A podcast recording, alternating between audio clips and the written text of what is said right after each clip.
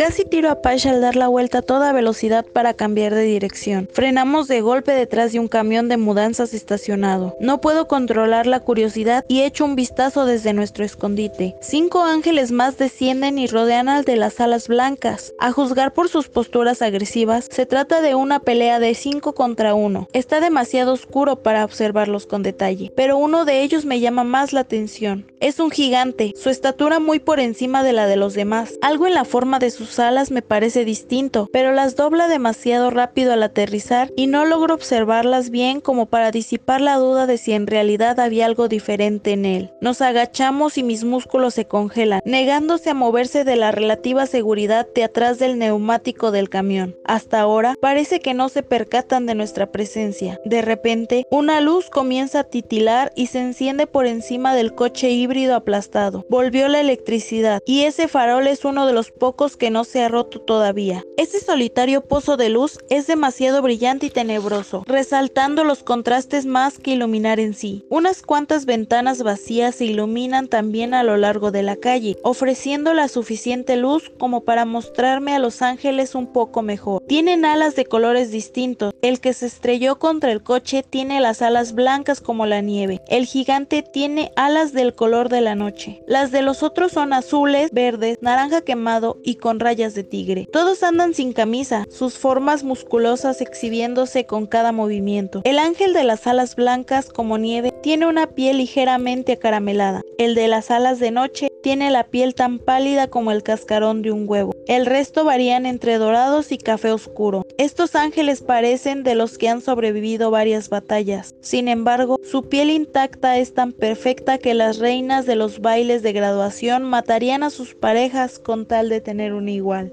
El ángel de las alas nevadas rueda dolorosamente y cae del coche aplastado. A pesar de sus heridas, cae en posición de guardia, listo para atacar. Su gracia atlética me recuerda a la de un puma que una vez vi en televisión. Me doy cuenta de que es un contrincante formidable por la manera cautelosa en que los otros se aproximan a él, a pesar de que está herido y de que ellos son más. Los otros son musculosos, pero parecen brutos y torpes comparados con él. Tiene el cuerpo de un nadador olímpico, firme y tonificado. Parece listo para pelear con ellos sin un arma, aunque todos sus contrincantes están armados con espadas. Su espada está a unos metros del coche donde acabó después de su caída. Como las espadas de Ángel, es corta, con una navaja de medio metro, de doble filo y lista para cortar yugulares. El ángel ve su espada y se abalanza hacia ella, pero el ángel quemado la patea. La espada se aleja de su dueño dando vueltas por el asfalto, pero la distancia que se desplaza es sorprendentemente corta. Debe ser pesada como el plomo. De todos modos, está lo suficientemente lejos como para que el ángel nevado no tenga la más mínima oportunidad de recuperarla. Me acomodo para ver la ejecución del ángel. No me queda ninguna duda de lo que está por suceder. Aún así, el nevado da muy buena pelea. Patea al ángel de las alas rayadas y logra mantenerse firme contra otros dos, pero no puede pelear contra los cinco al mismo tiempo. Al final, entre cuatro logran derribarlo, prácticamente sentándose encima de él. El gigante de las alas de noche se acerca. Lo acecha como el ángel exterminador, quien supongo que podría ser él mismo. Presiento una historia entre ellos, por la manera como se miran el uno al otro, por la forma como el gigante extiende de un tirón una de sus alas blancas como la nieve. Le lanza una mirada al rayado, quien levanta su espada por encima del nevado. Quiero cerrar los ojos para no ver este último golpe, pero no puedo, mis ojos están pegados a la escena. Debiste aceptar nuestra invitación cuando tuviste oportunidad, dice el nocturno, levantando el ala para alejarla del cuerpo del nevado. Aunque ni siquiera yo hubiera predicho este final para ti. Asiente nuevamente en dirección del rayado. La espada desciende con fuerza y corta el ala. El nevado suelta un alarido de furia. Las calles se llenan con los ecos de su rabia y agonía. La sangre brota por todos lados, salpicando a los demás.